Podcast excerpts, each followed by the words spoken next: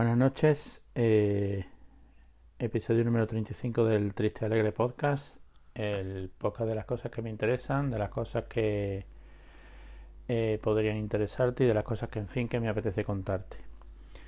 Es la segunda vez que grabo el episodio, mm, muchos de vosotros ya habéis intentado escuchar el, capítulo anterior y no, bueno, parece que la que la calidad del sonido no es ya que sea mala, sino que directamente pues se ha grabado mal. Mm, no sé a qué achacar esto. Em, he grabado con el micrófono bueno en principio. Mm, en buenas condiciones, eh, como digo, en principio en buenas condiciones. Pero es la segunda vez que grabo un episodio que, prácticamente pues no, se escucha y siempre ha sido con ese, con ese micrófono. Mm, estoy grabando con el micrófono un poquito peor, el lavalier que es un micrófono de esto de, de solapa, la verdad es bastante barato. Y con ese micrófono pues nunca he tenido ese problema. Me da la sensación de que es por el, por el puerto Lightning del, del propio micrófono, que no sé si no entra bien en el, en el teléfono, si alguna historia debe, debe de ocurrir. Bueno, como veis por el título, iba a hablar de, de un tema que que tristemente pues siempre está de moda en los, en los centros educativos, que es el tema de, del acoso escolar. Y viene un poco a colación del, eh, del episodio bueno, que ha vivido durante estos días un compañero podcaster al que, al que sigo mucho, del que ya me, me habréis escuchado hablar en alguna ocasión, que, bueno, que además es una persona que me ha ayudado bastante con, el, con este podcast que Frank, más conocido como, como madrillano en, en Twitter y en el, y en el mundo podcasteril. Eh, no sé si estoy hablando demasiado bajo, mm, estoy en casa, es de noche y no, tampoco puedo hablar demasiado, demasiado alto porque las condiciones tampoco son, son las idóneas. Pero quería dejar grabado esto esta noche. Bueno, pues como os digo, mm, Fran eh, vivió esta semana un episodio bueno, con, su, con su hija, con una amiga de, su hija, y eh, lo contaba en Twitter. Mm, resumiendo, aunque creo que el hilo se ha hecho bastante viral y quizá algunos lo hayáis, lo hayáis visto por ahí. Eh, resumiendo, si no me equivoco, pues una amiga de, de la hija de, de este compañero podcaster pues sufría empezaba a sufrir un, supuesto acoso escolar en el, en el autobús, en el transporte escolar.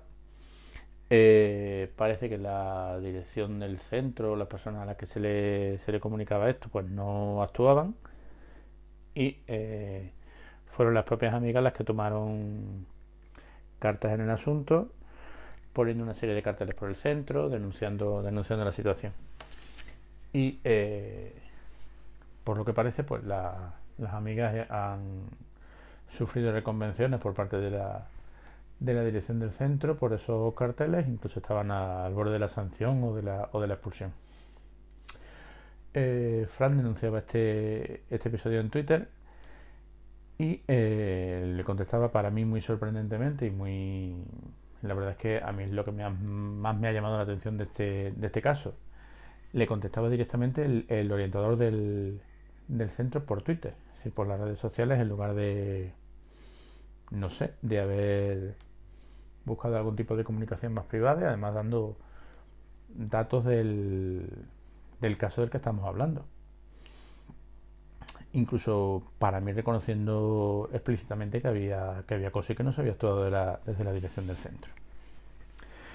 Y bueno, pues la cuestión de hablar hoy un, un, poco de esto es cómo, es cómo vivimos en los centros este, esta cuestión.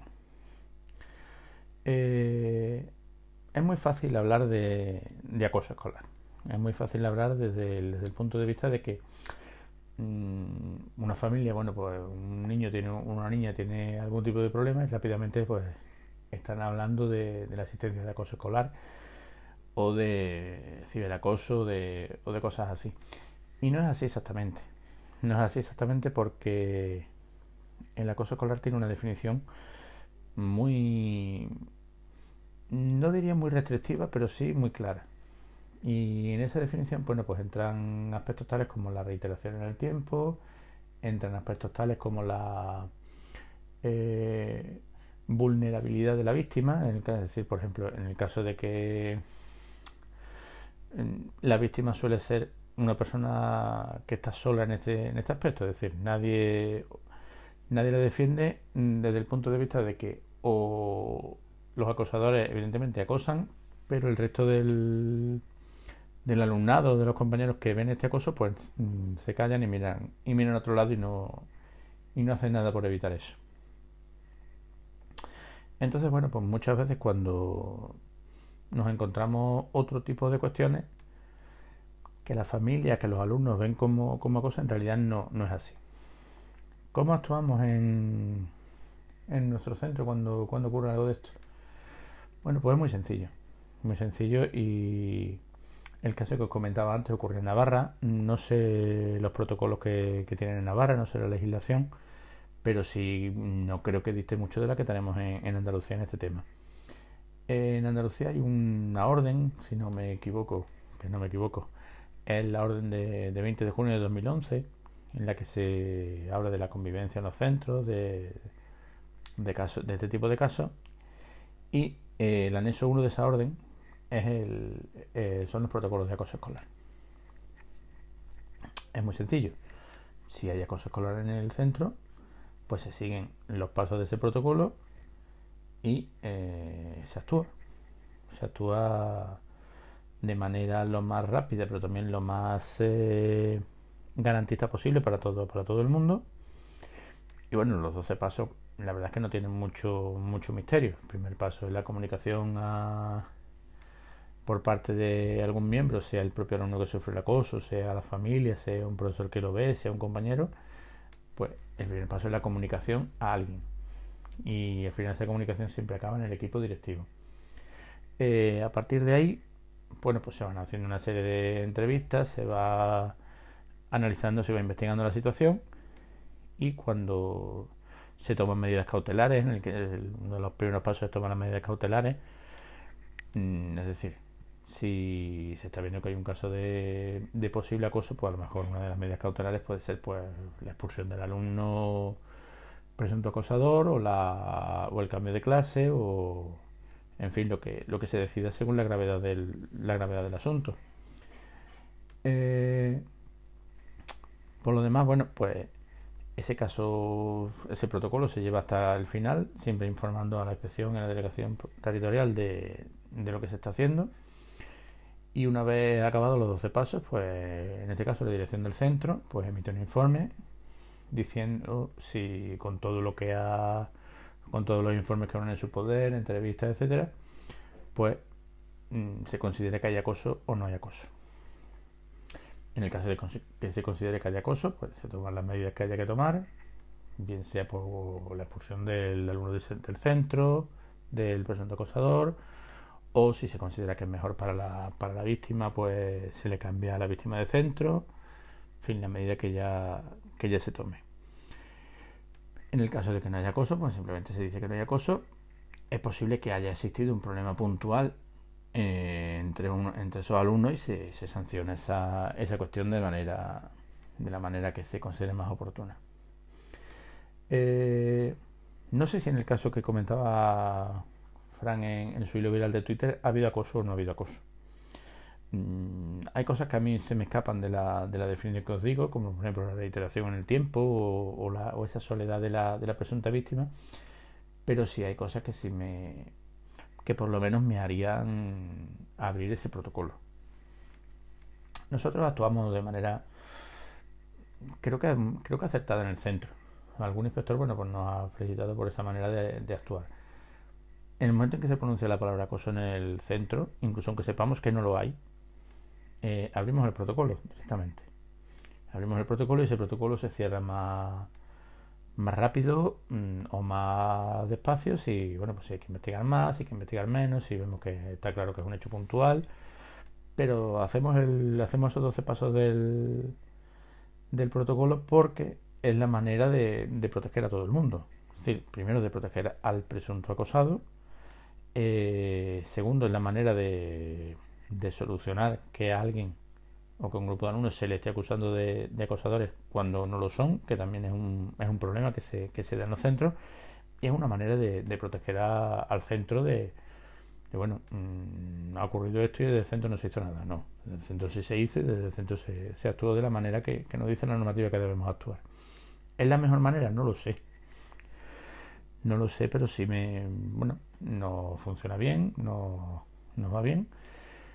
Y en ningún momento tenemos la, la seguridad de que, que, este tipo de cosas no vaya a producir algún efecto no deseado. Eh, se ha hablado mucho de, suicidios, de intentos de suicidio, de etcétera. Eh, por norma general, mm, cuando se produce una, una, desagradable actuación de este tipo, nadie sabía qué estaba ocurriendo. Cuando, por desgracia, un chico una chica acaba cometiendo esa, esa locura o ese, ese error o esa acción tan, tan drástica de, de suicidar o de intentar suicidarse, nunca había comunicado que, que, le estaba ocurriendo. Nunca había comunicado que le estaba ocurriendo y nadie se había dado cuenta de que, de que eso estaba pasando.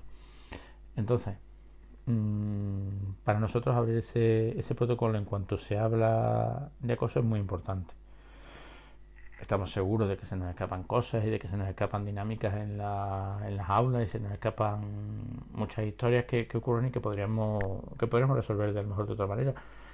Pero las armas, los medios y las cuestiones que tenemos son estas. ¿Qué me sorprende de este caso, de, este compañero? La actuación del centro. La actuación del centro, no ya porque no abriera el protocolo, que bueno, yo lo hubiera abierto, eh, pero me sorprende mucho la actuación de, del orientador de este centro, sin querer culpabilizarlo y sin querer caer en ciertas historias, pero reconocer explícitamente que se han dado no acoso, pero sí situaciones que pueden conducir a un acoso, reconocerlo en redes sociales, reconocer que no has, actuado de manera rápida y de manera perentoria y digamos que lo que estás haciendo es, criticar al, al, padre, que bueno, que lo que, lo que ha hecho, ha actuado como padre, mm, mejor o peor, mm, en este caso no creo que haya actuado mal, pero mm, el funcionario público al final eres tú y el que no puede reconocer ese tipo de cosas y no puede dar datos tan claros como estás dando de una situación, eres tú.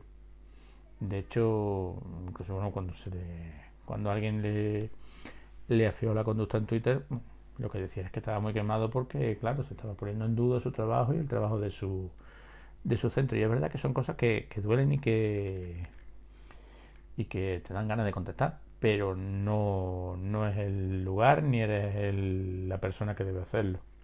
De hecho, bueno, este muchacho se ha, se ha acabado borrando la cuenta de Twitter.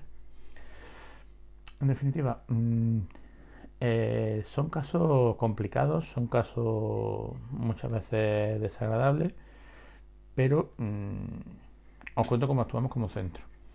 en el caso de que, de que seáis familia, de que seáis...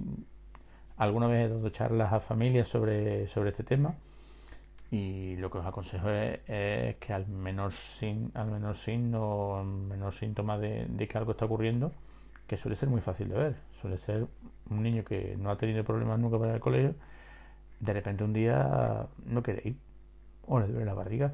El dolor de la barriga es muy, muy significativo. Y por ahí viene la, por ahí viene la cuestión. Mm, hablar con, hablar con los con los niños y con las niñas, comentar, intentar estar pendientes de, de lo que está ocurriendo, mirar mucho sus móviles, aunque ellos no dejen mirarlo, mm, traicionar su confianza. Mm, creo que en estos casos es más importante acabar traicionando su confianza, pero evitar un, problema mayor. Y bueno, pues nada más, espero que esta vez se haya grabado con, con una calidad mínima para que se pueda, para que se pueda medio escuchar y a ver cómo resuelvo estos problemas de sonido, a ver si, si los reyes me traen un micrófono bueno y, puedo grabar de otra manera. Nada más, un saludo y espero, estar en contacto pronto con vosotros. Para cualquier, bueno, para cualquier comentario, cualquier cuestión, eh, arroba tristealegre en Twitter o eh, tristealegre. Un saludo.